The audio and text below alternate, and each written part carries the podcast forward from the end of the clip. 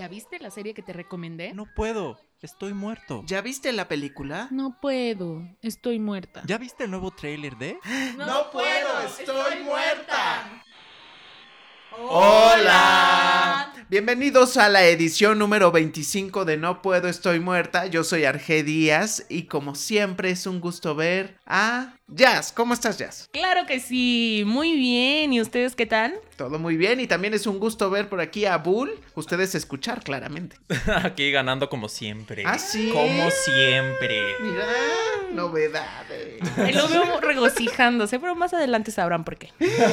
Oh, Dios. Oh, Bull. Em, y bueno, estamos escuchando ese beat em, potente que estamos escuchando ahora, que es Guaina con Buyaca. Clavarte un par de clavos sólidos en ese panel. Pa' clavarte un par de clavos sólidos en ese panel. Pa' clavarte un par de clavos sólidos en ese panel. ¿Qué tienes que decir, Jazz? Veo un charco en tus pies. Pásenme el trapeador. Ah, pero es porque Bull. Ah, Ah, es sea- tuyo, Bull. es porque Bull está haciéndote aquí un reguero.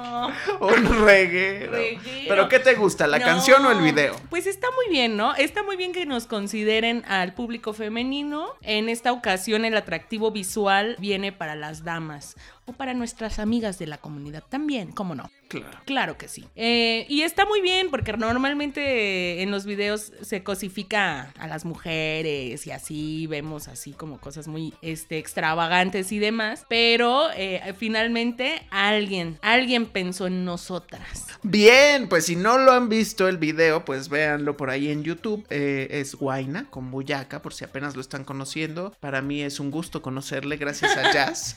Ya lo Un estamos- gran gusto. un gran gusto. Sí, bueno, tal vez lo ubicarán por la canción de Mamarre, mamarre, como lo mueve esa muchachita. Y así. Ok. Ya todos Suena han escuchado esa canción. Ah, ahora sí. Tumba la casa, está, tumba la está casa. aquí. Que qué bárbaro el día de hoy. Oye, ¿eh? sí, pero hablando del tema, Jazz, ya que pues esta ocasión vas a hablar poco porque pues hay sorpresas, amigos. Em, ¿Qué pasa? ¿Qué, ¿Qué opinas de esas letras que son, eh, que, que no son muy favorecedoras para las mujeres en el reggaetón? Ay, amigos. Cuéntanos más. Ay, amigos, es que creo que el problema no es tanto, o sea, sí hay un problema con las letras, claro, pero también hay un problema con el comportamiento que se genera a raíz de este tipo de letras. Adoptarlo como un estilo de vida creo que no está bien, o los hombres adoptarlo como una actitud ante las mujeres creo que tampoco está bien. Es importante que tengamos conciencia de lo que escuchamos y que pues no nos dejemos llevar solamente por, por el beat, ¿no? Porque es, ese, ese tipo de música tiene beats muy pegajosos y todo esto, ¿no? Es como igual, ¿no? De repente me gustaba la Rosalía y de repente ya la odio porque ahora resulta que promueve el uso de pieles, ¿no? Pero se llama conciencia y estar pendiente también de qué están promoviendo estos cantantes o cualquier tipo de cantantes de cualquier género con sus conductas, con sus letras, o sea, pero ustedes tienen la elección al final del día. Si ustedes quieren perrear por sus sueños, se vale, amigos. Amigas, amigos, se vale. Nada más tengan cuidado con no, con- no cosificar a seres humanos que no quieren ser cosificados y ya. Pienso que lo dices muy bien. No tiene de malo escuchar esa música, incluso aunque tenga letras eh, de las que mencionamos. Misógina. misóginas, siempre y cuando tengas conciencia de que no está bien lo que está diciendo y de que no lo adoptes como un estilo de vida. Lo dijiste muy bien. ¿Será que por eso no los nominaron a los Grammy? No, yo Ya siento hubo que... una campaña de boicot por los reggaetoneros. Puede ser, se ¿eh? O sea, No porque esto lleve a eso, pero como es tan políticamente correcto Estados Unidos y finalmente el Latin Grammy es un- una premiación de Estados Unidos, sí, ahora que lo mencionas, no se me haría este que sí fuera esa la razón. Pues me, gustó mucho lo que dijo J Balvin o la explicación que dio J Balvin en sus redes sociales. Colgó un video y explicó. O sea, no estamos en contra de que no se haya nominado tanto a los reggaetoneros o de que hayan nominado a otros cantantes o de las nominaciones que recibieron otros. El tema es que ellos sienten que la proporción del éxito que ha tenido el reggaetón con la gente no está siendo justamente valorada por por la premiación. Y ellos también piden que se respete y que se dividan bien los géneros, porque sí es cierto, ¿no? Eh, igual y nosotros simples mortales no sabemos la diferencia entre un reggaetón y un trap y, Y un urbano. y un urbano, porque al final el día, como él explicaba, todo viene de una historia, todos estos ritmos vienen de algo urbano, de una historia urbana. Entonces es muy ridículo y es muy complicado de entender para nosotros que lo vemos como algo muy común, pero pues también tienen derecho, es cierto. Al final del día yo lo que le reconozco al reggaetón es que el ritmo tan pegajoso, tan jocoso, tan intenso de beat ha logrado que el, el habla en español llegue a partes que nunca nos hubiéramos imaginado, ¿no? Y está dándole otra dimensión a la cultura latina. Y creo que sí merecen ser respetados. Merecen ser respetados, pero no necesariamente ser reconocidos. Es que, es que creo que no hay nada más patético que un artista, el que sea de reggaetón, de lo que sea, se queje porque no lo nominaron a un premio. Como en el caso de Maluma, que hasta puso una carta de que, o sea, al fin y al cabo tú eres músico para hacer música, ¿no? No para ganar premios. Y si ese es tu mentalidad, o sea, no sé por qué, independientemente también actores, es que no me nominaron, es que...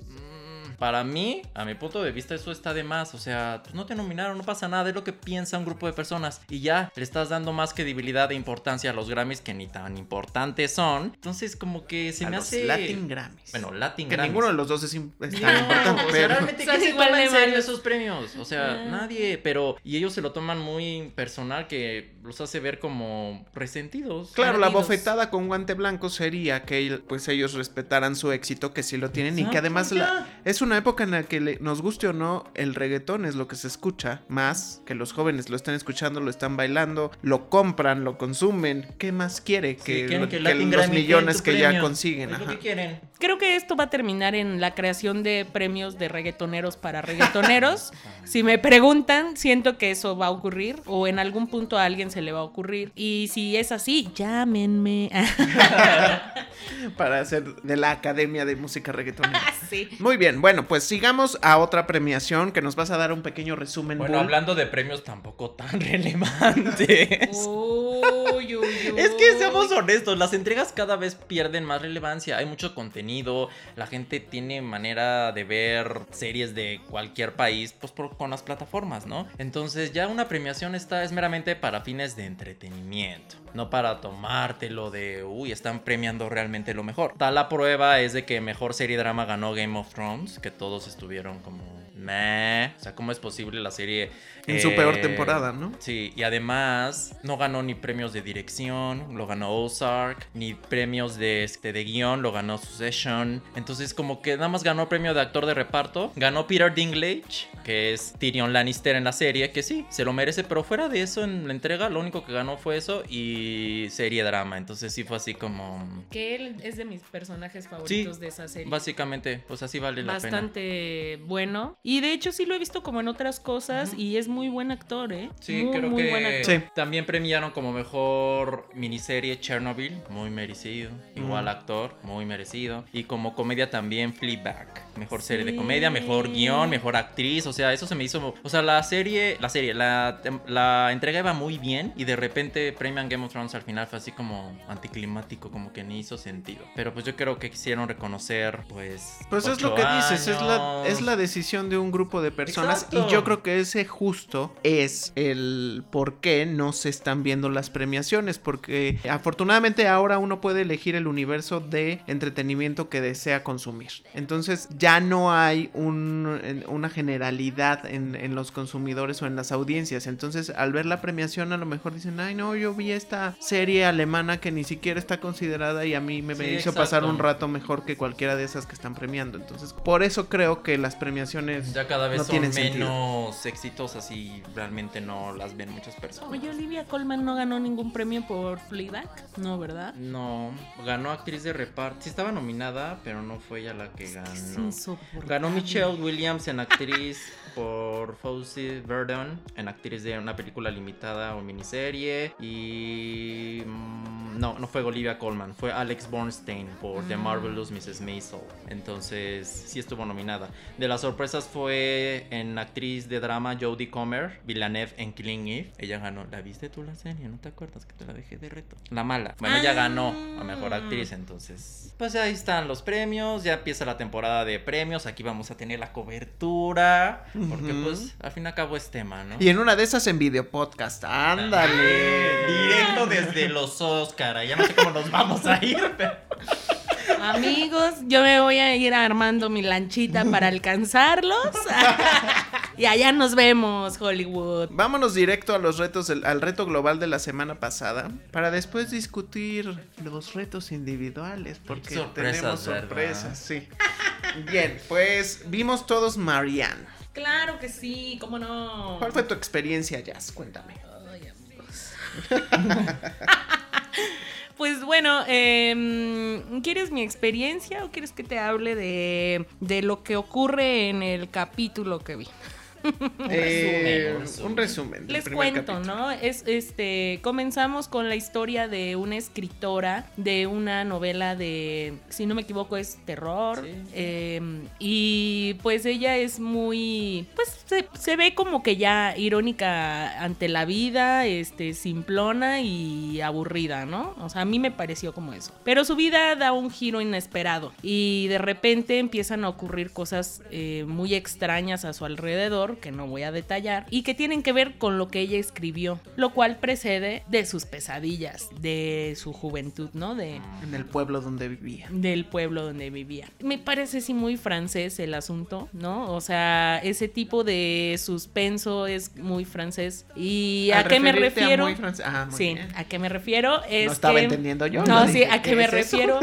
Pues sí, que es muy existencialista, que tiene que ver con, con ondas de introspección psicológica, de misterios que tienen que ver con cosas que vienen desde adentro de ti, ¿no? Sí, me gusta, pero me pareció muy lento. A mí sí hubo un punto en el que me, me, me aburrió. La verdad, a mí sí me aburrió un poquitín. Me gustaría ver más, pero es que siento que estar una hora viendo eso es demasiado. Debo por primera vez en este podcast estar en contra de tu comentario. ¡Oh! Ya valió. Porque ya yo- me cayó la voladora. Todo lo contrario, así de no sabemos si vendrá la próxima semana. no, Pues de hecho, de hecho no. No vayan a creer. no. Este, no, yo creo que es un muy buen capítulo, muy buen primer capítulo. Y contrario a lo que dices, a mí me pareció que tiene un muy buen ritmo. Está muy bien editado, está muy bien actuado. Es un suspenso constante sin tener como este terror fácil del que hablamos alguna vez, sino que realmente sí estás inquieto por lo que va a suceder durante el capítulo. Y, te- y de además empiezas a descubrir que parece que su niñez no fue una cuestión fácil. Bueno, nada más con este primer capítulo tienes como... Es como una vida sándwich en la que tuvo una infancia complicada. Estamos viendo la parte bonita que está terminando y empieza otra vez una parte sombría de, de la vida de esta escritora, ¿no? Y a partir de esas sombras es que ella escribe. Y es ahí donde viene el twist o la premisa que todos conocen si consultan tantito en internet, que es que descubre que en su escritura se esconde mucho más de lo que ella piensa, que era lo que mencionabas de las pesadillas, ¿no? Eh, bueno, Yo estoy de acuerdo con Arge. Sí, eh, sí funciona el primer capítulo. Sin embargo, debo de comentarles que yo ya vi toda la serie y sí se cae. alguien en esta relación si tiene tiempo. Se cae la serie porque ya después le empiezan a agregar como un tono de humor negro, comedia, que no estoy seguro que funcione bien. Porque Mm. el primer episodio a mí sí me intrigó y aparte creo que sí tiene imágenes perturbadoras y Sí. se ve Sí. cosas que sí decía, ok, me está dando miedo. Pero como que ya no lo sustenta después y se empieza a volver un poco ridículo, como que ya no se lo toman así entre tan en serio y le, le agregan bromas, le agregan, entonces ya ni siquiera te da miedo, pero... Y no siento que la trama esté tan bien desarrollada como te la quisieron lanzar en el primer episodio. ¿Sabes? Y ya después como que, pues sí, nada más son escenas de que sale la bruja y se te espanta. Y ya nada más, Ah. y como que ya no tiene mucho sentido Cohesión. ni cohesión. Entonces empieza bien, empieza creepy, pero ya después se, ya se vuelve repetitivo y, no, y siento que ya no da lo que... O sea, siento que deben haber mantenido el tono más de misterio, intriga, y ya se van por otras tangentes que no funcionan con el tema, pienso yo. Es, es que a ver, el primer capítulo no me pareció malo. No. O sea, sí me pareció muy bueno. Para mi gusto fue demasiado para un solo capítulo. Me hubiera gustado que fueran desenvolviendo estas piezas de misterio a lo largo de la serie. Creo que ahí tienes un punto porque incluso eh, antes de iniciar esta, gra- esta grabación, le comentaba a Bull que me parecía que el primer capítulo era como si estuviera viendo una película y que yo iba a tener un final en ese momento. O sea, Ajá. O sea que mi espera iba a tener una retribución inmediata, lo cual no es así, porque obviamente al final del capítulo te quedas con muchas dudas. Creo que es a lo que te refieres con que Está muy saturado, digamos, el primer capítulo para mi gusto. No puedo decirles de lo demás porque no lo vi. Pero a lo mejor si hubieran soltado esos eh, flechazos o esas cosas después, quizás no se hubiera caído. No hubieran necesitado hacer bromas de mal gusto, ¿no? Porque tiene buenos elementos. O sea, sí, eso sí lo voy a decir, tiene muy buenos elementos. Y como digo, los franceses son muy buenos haciendo ese tipo de cosas que tienen que ver con la introspección del ser, ¿no? O sea, muy existencialista su onda. Y porque ellos tienen un mundo muy Diferente. intenso, ¿no? Ellos viven intensamente. Creo que mm, sí no es de mi gusto, o sea, me pareció muy denso, incluso sí hubo momentos en los que me, me alteró, porque siento que era demasiado y yo, ay, ¿qué está pasando? Esto está muy feo, o sea, no me, no me, no me terminó de Pero convencer. eso es bueno. Sobre todo Por el género, ¿no? después de haber sea. visto Clímax. Es que vi primero Marian y luego Clímax, ¿no? Ah, yo lo vi Sí. al revés. Ah, mira. Este, y dije, ya no me va a dar miedo esta otra cosa. Es que parece algo que no es, pero ya más adelante lo Pero antes de Clímax, salvo. Ah, bueno, nada más me gustaría de Marian hacerte una pregunta adicional, Bull. Ya que viste toda la serie, aún así con sus errores, ¿la recomiendas completa o no? Pues si les da miedo, o sea, si les gustan las series de terror es un es una buena propuesta, pero no esperen más. O sea, las- la serie entretiene, son ocho episodios. Si te gusta el género y lo quieres ver en un entorno francés, con un poco de humor negro, puede ser que la disfrutes. O sea, sí ha tenido como éxito en cuanto a la temática y a las imágenes que se ven en la serie, porque pues sí generan como miedito. Pero ya si buscas más en cuanto a desarrollo de personajes o así, no. Ok. Ah, y aparte de su fotografía no me pareció mala, ¿eh? No, No, muy bien. Está muy bien hecha la serie. Sí. Ahora sí. Tun, tun. Ay, no. Bueno, pues ustedes, los que nos han seguido desde el inicio, saben que cuando a alguien se le olvida, no puede, prefiere hacer otras cosas, etcétera, etcétera. Trabajar, por ejemplo. Claro, trabajar. Claro, nadie claro. dijo que Nadie otra dijo- cosa, no, nadie no, dijo no. otras cosas. Y no pueden ver sus retos. ¿Qué hay, Bull? Un castigo. Y bueno, la regla es así. Ustedes ven que cada semana alguien le deja un reto a la otra persona.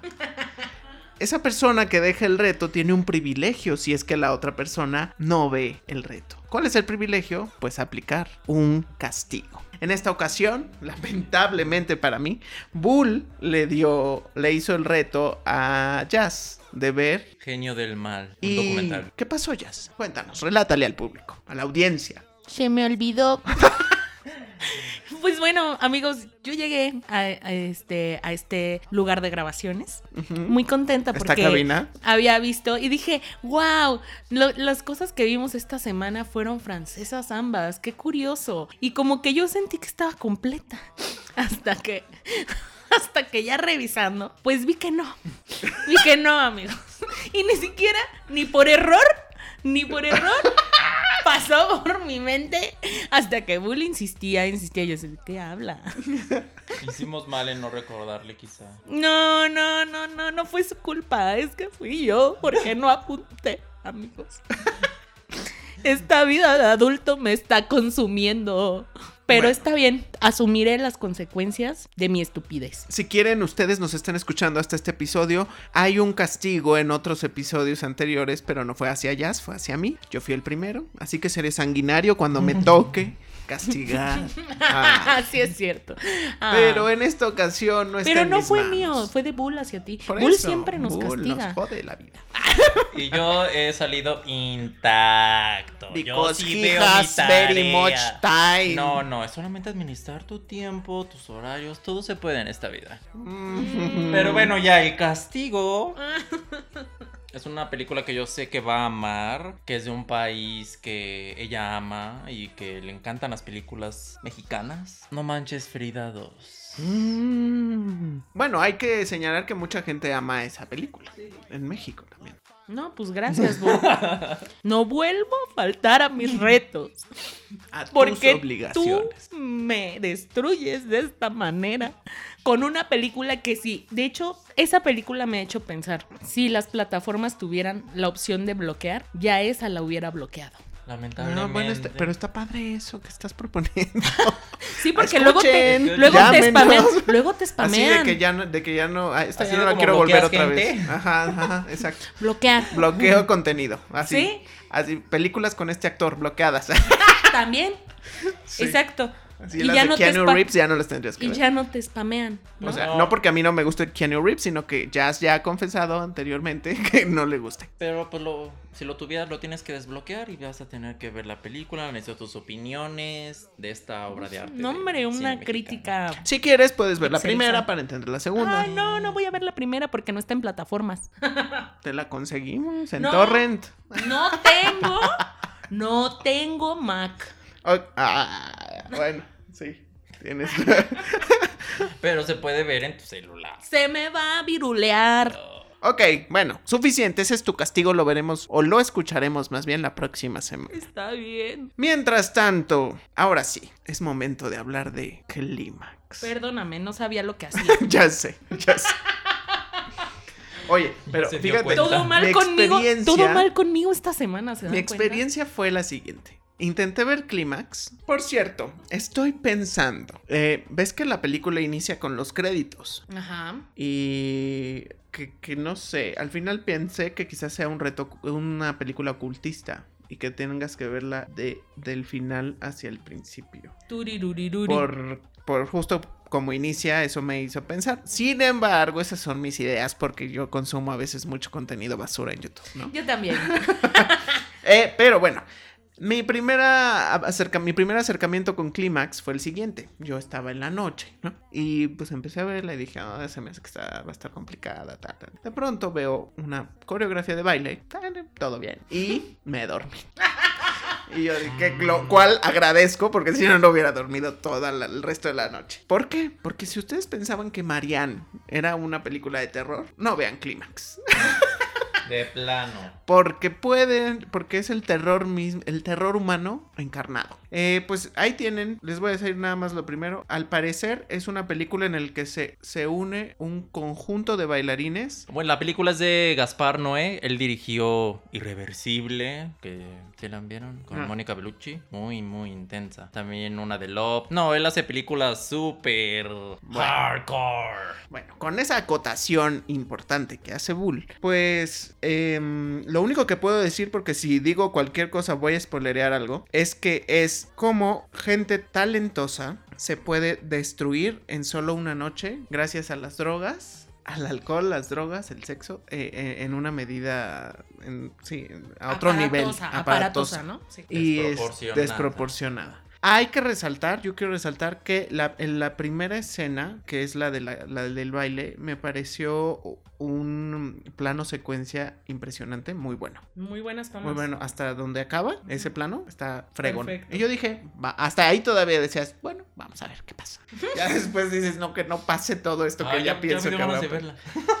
Pues es que vela, o sea, es interesante el ejercicio, sin embargo, no sé, es como... eh, Tienes que estar como en la disposición de ver algo muy intenso, ¿no? Sí. Es como cuando llegas a ver eh, lo que hace Lars von Trier, que sabes que solo por el hecho de que lo está haciendo ese sujeto va a ser muy perturbador. La verdad es que yo ni siquiera... Me la recomendaron y dije, bueno, va, vamos a verla. O sea, Requiem por un sueño y Trainspotting se quedan cortas. Sí, yo creo que sí. Incluso algunas algunas de Lars von Trier yo podría decir que están como a la par, ¿no? La de Anticristo, tal vez, ah, si viste Anticristo Bull, más o menos ese tipo de perturbación te lleva a ese tipo de, de ansiedad. Tal vez a Bull no le pasó nada porque pues no tiene corazón. Es una piedra. Puede ser porque el director sí es muy peculiar y sus películas se me han hecho interesantes. Entonces, y aparte creo que es ese cine que provoca una reacción fuerte en ti. Que a veces es bueno en lugar de que no produ- a muchos filmes que no producen ninguna reacción. Sí, ojo, no estamos diciendo que sea una mala película, ¿eh? No. O sea, más bien lo que plantea la película, creo que es dentro de lo que es, es una buena película, pero me frustra mucho que, o sea, me frustra mucho que tengamos como humanos ese alcance de destrucción, porque al final es algo de lo que está planteado. Es una realidad. Sí. Porque además te muestra al principio mucha vida. O sea, es como es como esta latencia de vida y como a partir de ahí la agonía y ya pulsión de muerte en todo momento. No es para todo tipo de personas. Si usted es una persona muy sensible, No considérelo No. 20 veces. Realmente no le Se va a gustar. a hasta, va hasta va a vomitar. ¿no? Entonces, eh, sí hay que aclarar que no, no se dejen llevar por el póster, porque el póster resulta Sí, morboso. morbosón. eh, Ni por el nombre, que es Ni por el nombre, ajá. ¿Está, en Netflix? Sí, es francesa también. Sí, es francesa. Y aparte tiene muy poco diálogo, entonces el nivel de perturbación que alcanza uno entre las escenas, porque la actuación es muy buena, además hay que decirlo, todos están impecables. Eso, me- eso quedaba siempre que estaba viendo cada escena, porque como hay de pronto muchos planos, secuencia, yo decía, esto se tuvo que haber ensayado, bueno, impecablemente, o sea, varias veces, y yo pensaba constantemente cómo le habrán hecho para lograr esto tan pulcro, porque sí está muy bien actuado todo y como muy bien dirigido y muy, muy bien montado, y además son más de 10, más de 15 personas en, en- digamos que en escena, si lo vemos como teatro son más de 15 en escena, entonces, este, sí, muy interesante. Está bastante interesante esa parte, pero sí no hay casi diálogos y, y llega a ser muy perturbador todo lo que estás viendo. Sí es de contemplación totalmente. Y pues véanla bajo su propio riesgo. No sé tú qué digas, Arge. Es clasificación R, no se puede, no la pueden ver los niños, no que no la vean No. los niños. Pues no. No, pero es que luego no Sí, tienen luego se les no tienen control parental y que para que estén al pendiente. Creo que es de esas películas que sí hay que cuidar que al menos ahora no la vean los niños. Bueno, pasando a mejores temas. Bull, tú viste Criminal. No la Cri- vi. Criminal. Ah, ¿verdad? Bueno, me darías un gran privilegio. Pues perdón. Hasta creen. Criminal España, porque hay Cri- cuatro, ya vimos que hay Reino Unido, Criminal. Alemania, Francia y España en Ah, Netflix. Guay. España, Francia, Alemania y Reino. Unido, es correcto. Eh, son packs de tres episodios por cada país. Oh my, Pax. ¿de tres? De Mm. La serie está producida por George Kay, que él hizo también la excelente Killing Eve. Y es una serie como CSI, pero enfocado únicamente al interrogatorio de la de los sospechosos. O sea, casi toda la pues los episodios que son de 30 minutos se desarrolla en ese lugar, en la no sé cómo se le llama. Pues sí, en la cabina donde entrevistan a los sospechosos, donde hay alguien viendo en un vidrio y todo. Entonces vas viendo cómo eh, la psicología sospechoso interna, cómo lo confrontan con preguntas, cómo responden, que l- hasta dónde llegan para obtener información, una confesión. Entonces, básicamente la serie la sentí un poco experimental en el sentido de que, pues bueno, al fin y al cabo son diferentes países. Yo nada más vi España y el primer episodio se me hizo muy interesante, muy bien actuado, pero como al ser un poco experimental tampoco es una serie que digas, ay, ya quiero ver el próximo episodio o ay, quiero ver qué más pasa. Ah, eh, como dura tampoco, tampoco hay un desarrollo del investigador principal. Entonces, se me hizo muy bien producida y actuada, en especial la actriz Emma Suárez, que la vi también en Las hijas de Abril, película que muy intensa. Y se me hizo muy buena su actuación, pero pues sí, o sea, al fin y al cabo es un proyecto que dices, me voy a chutar toda la serie, no me urge realmente ver los demás episodios. Siento que con ver el primer episodio ya viste pues todos, porque actos va a ser lo mismo, un caso, cómo llegan a, cómo el investigador juega con el sospechoso y obtiene la resolución del caso, ¿no? Entonces, si te gusta toda la criminología y este tipo de series, es una buena opción y creo que está bien hecha. Si tienen, si quieren un ejemplo un poco más este cercano para aquellos que no tienen otras referencias, pues podría ser, recuerdo que en Televisa cuando hicieron esta serie que se llamó Mujeres Asesinas, la Mm. versión de México tenía esta parte que, que mezclaban en la dramatización con el, el momento en que hablaban con la asesina. En, en la policía y ya Ah, hacía sí. su relato. Entonces, básicamente es eso, pero en todo un episodio. Y además descubres qué es lo que hacen los, eh, pues los miembros de la policía y sus relaciones. ¿no? Eh, interesante, pero. well, Y es que el tema, como dices, Desgastado, bueno, ¿no? Aquí no hay flashbacks. O sea, todo es. Lo descubres ahí. O sea, y bueno, eso es bueno porque le permite al actor transmitir o tú imaginártelo por lo que está diciendo, porque no lo estás viendo. O sea, Ujú. Más ves al sospechoso hablando y hablando, pero no hay un flashback. Normalmente en este tipo de series, pues ves qué fue lo que ocurrió. Entonces aquí sí le dejan a los actores hacer todo este trabajo. Entonces por eso digo que de manera actoral sí es... Claro, bueno. y además es como estar constantemente en el punto de vista del investigador, que Sí. el investigador no está vivi- no vivió lo que lo que dicen los los asesinos o los criminales y así lo tienen que ir imaginando y descubriendo como lo plantea criminal. Me gustaría de pronto ver las otras versiones para ver qué es lo que cambia y qué es, o sea, porque no sé si es los mismos capítulos con diferentes actores o, o si realmente son diferentes este, episodios todos. Em, pero pues vean, si ustedes, si ustedes están interesados, véanlo en la plataforma de la N Roja, en Netflix. Ahí pueden ver Criminal España, Criminal Alemania, Criminal Reino Unido y Criminal Francia. Entonces tienen pues ahí opciones para, para ver. Nosotros les compartimos la de Criminal España. A ver qué tal. Jazz. Y mi cara de, de susto. ¿Quieres compartirnos The Big Lebowski? Sí, por es fin. una de tus favoritas. De hecho, es mi favorita. Bueno, tien- ahí va un tiro entre mm, el imaginario mundo de Doctor Parnassus y de Big Lebowski, porque son totalmente distintas, pero por orden de aparición podemos decir que el dude tiene un lugar especial en mi corazón. Bueno, esta es una comedia muy eh, enredada y fantástica que eh, es resultado del trabajo de los hermanos Cohen, dirigida y producida por ellos. En, eh, salió a la luz en 1998, aunque suene súper distante, pero me parece que O sea, él... 21 años. Claro, ya, sus añitos. Yo la vi hace como 15 Ujú. tal vez. Em, es una cosa bastante loca, eh, desenfrenada, porque esto tiene que ver con un sujeto al que todos apudan el, el dude. Pero pues su nombre es Jeffrey Lebowski. Ujú. Y resulta ser que este personaje peculiar, vagabundesco, eh, homeless, casi home, está entre la delgada línea entre ser muy huevón y ser un homeless. Eh, él, él es ese sujeto y es muy desenfadado y es una persona que vive tan tranquila en la vida que cuando de pronto llegan a confundirlo con un millonario, Mm. y le arruinan su alfombra, él se enfada. Y de repente decide que tiene que ir a buscar al millonario para que le ayude a reponer su alfombra, porque pues oye, ¿no?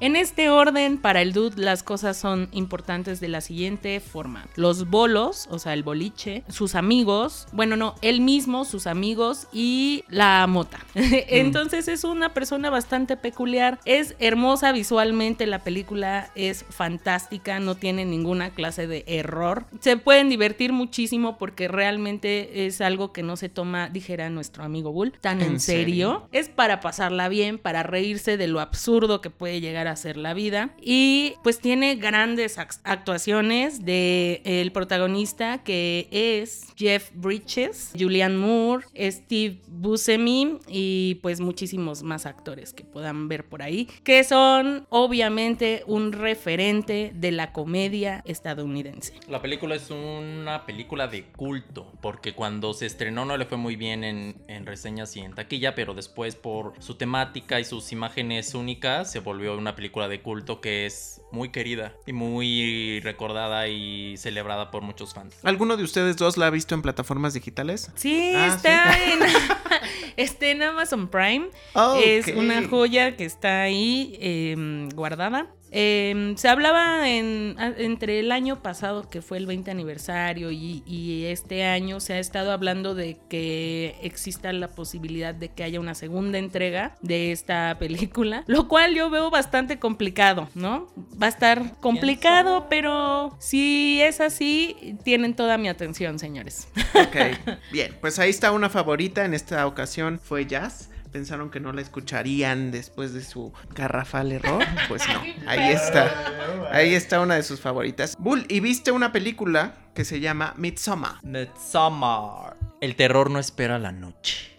Anda. ¿Te gustó? Eh, es que habla. A ver, les voy a contar. La tram- Bueno, la película primero es dirigida por Ari Aster, que su debut fílmico fue el año pasado con una película que se llama Hereditary, El legado del diablo, que a mí se me hizo bien intensa. Entonces, eh, su segunda película, Midsommar, habla temas similares, pero más que nada trata de una pareja que ya está en una relación desgastada y que, bueno, la chica perdió recientemente a sus papás y a su hermana porque la hermana se suicidó y se llevó a los papás también con ella, pero bueno, el chiste es que está muy traumada y deciden a ir a un viaje a Suecia en una comunidad como rural apartada de la sociedad con un grupo de amigos que los invitan y van a celebrar las festividades que celebran cada treinta y tantos años. Y pues todo se ve. ¿Han visto la película La Aldea o de ese Sí. tipo de películas? O sea, como cosas paganas, rituales extraños. Entonces tú ya sabes a dónde va la película. Pues algo va a pasar ahí y los llevaron ahí por algo. ¿no? Entonces empiezan a desaparecer todos los externos y pues empiezas a ver imágenes bastante perturbadoras y siniestras en cuanto a los ritos que hacen. Y la película me gustó, pero sí me gustó más la de Hereditary el año pasado. Creo que acá la película dura 2 horas y 25 minutos y es muy muy pesada porque todo sucede en nunca hay noche. Por eso es que dice el miedo no espera la noche, porque realmente en, ahí en esa parte de Suecia siempre hay sol. Entonces sí se nubla un poquito, pero no llega a la oscuridad completa. Entonces todo lo perturbador pues lo ves a la luz del día, ¿no? Entonces la película está en cines y ya se estrenó como hace cuatro meses en Estados Unidos, pero apenas llegó aquí. Pero siento que es una película muy difícil de, mm, o sea, de digerir. O sea, sí, no, no la podría recomendar así de, ay, vaya, véanla, se la van a pasar súper bien. No, tienen que ir con el estado de mente de, ok, voy a ver algo intenso, perturbador, pero sí siento que el director se va mucho con por la tangente y se vuelve un poco repetitiva en cuanto a estos ritos. Sin embargo, al final pues sí puede ser poderoso, dependiendo de cómo lo vean. Pero si les gustan este tipo de películas, también está inspirada en el culto siniestro de Wicker Man, una película ya vieja y también el remake con Ni- Nicolas Cage, que fue horrible. Pero ya hay películas de este estilo, de este estilo que ustedes ya han visto, entonces tampoco ofrece nada nuevo, pero tampoco los va a, o sea, si son fans del director sí les va a gustar, pero también como que bajo su precaución. O sea, no está tan buena como Es que, es que sí está pesada. Y, pero sí hay imágenes fuertes y es muy gráfica en cuanto a todo lo que sucede. Entonces eso sí puede ser así como también sexualmente. mm, Así sí hay cosas como que muy... Que luego yo me pongo a pensar, Como clímax. Ah, existirán este tipo de comunidades? Y yo así de, yo creo que... seguramente sí. Qué miedo, es lo que me da miedo básicamente. Pero... Los alcances de la humanidad. Sí, entonces está bien actuada. Falta más eh, conocimiento de los personajes y Mm. agilidad. O sea, no hay un desarrollo mucho de los personajes. Aunque también es una- un experimento curioso en, en cuanto a ver cómo una relación que ya está bastante fracturada, cómo aún se empieza a destruir más en este como viaje supuestamente para tratar de remediar las cosas. Oye, y también viste otra serie que se llamó Inconcebible, ¿cierto? Se llama Inconcebible. En la plataforma de la N Roja, según yo, ahí está muy anunciada esa serie. Yo vi Inconceivable. O sea, Inconcebible.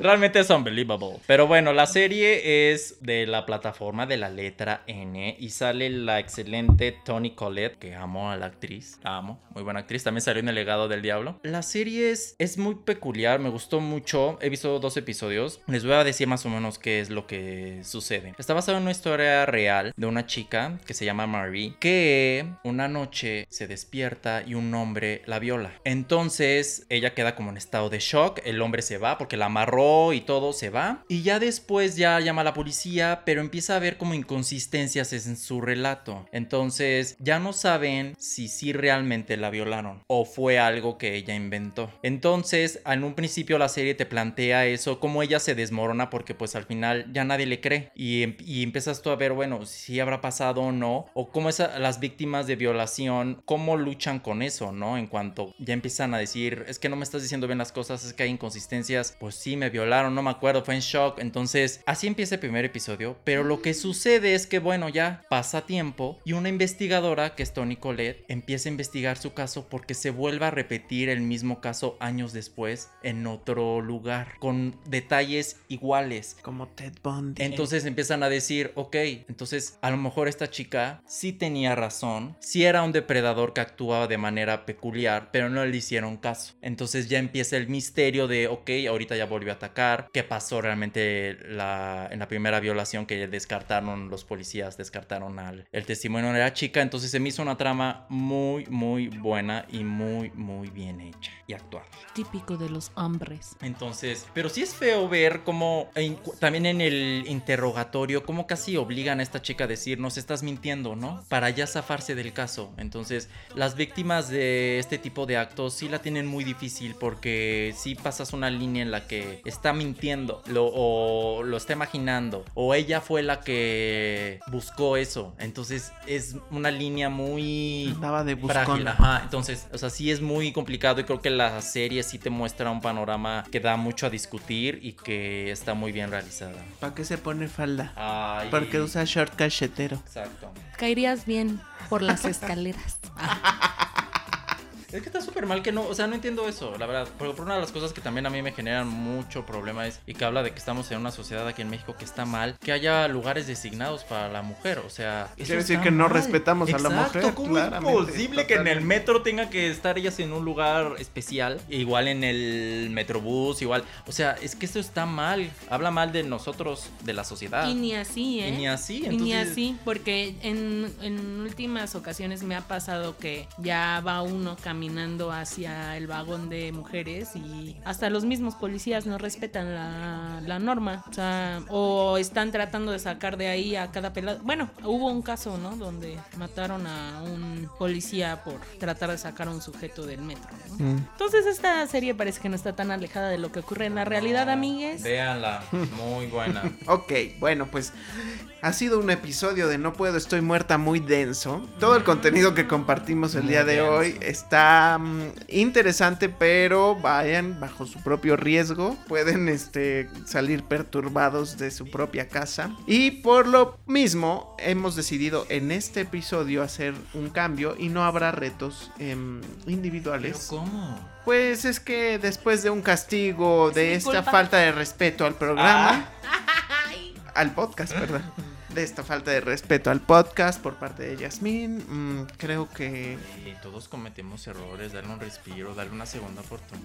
Ok, bien. Sí, ya tiene su castigo. ¿Me recuerdas cuál es? No manches Frida No 2. manches, Frida 2. Bien. Y nosotros vamos a ver. Ah, pero además, para castigarla más. no puedo, estoy muerta. Todavía te tiene más sorpresas. Oh, my. Porque vamos a tener doble reto global. O sea, sí va a haber reto, pero no va a haber individual. Para poder ver estas dos series todos juntos. Bueno, no, una película y una serie. Em, cuando ustedes escuchen esto, seguramente ya habrá pasado una semana del estreno de The Joker. Pero cuando se grabó esto, todavía no. Entonces, vamos a ver Guasón en el estreno. Y The Politician, que recientemente, aunque para cuando ustedes escuchen esto, no. se estrenó The Politician. En que la en la plataforma de la N roja. Y de Ryan Murphy. De Ryan- Glee, American Crime Story, American Horror Story. Entonces, A Hay que ver, ver, a. Hay que ver qué tal. Entonces vamos a ver The Politician y Joker todos juntos. Y adicional Jazz va a ver su castigo. Que es No manches Frida 2, que lo va a hacer mientras lava los trastes o mientras Sí, plancha o algo así. de hecho sí. Ok, bueno, pues esto ha sido todo en el episodio número 25 de No Puedo Podcast.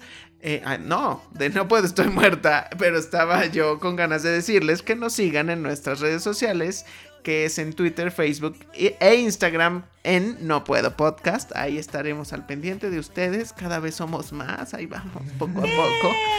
Y bueno, como siempre, muchas gracias por habernos escuchado. Esto ha sido todo en el episodio número 25. Hasta la próxima. Bye.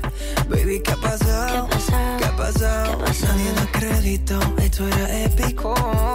Lo más seguro es que no llegaremos a los 70 y me gusta estar muerta. Me gusta estar ya.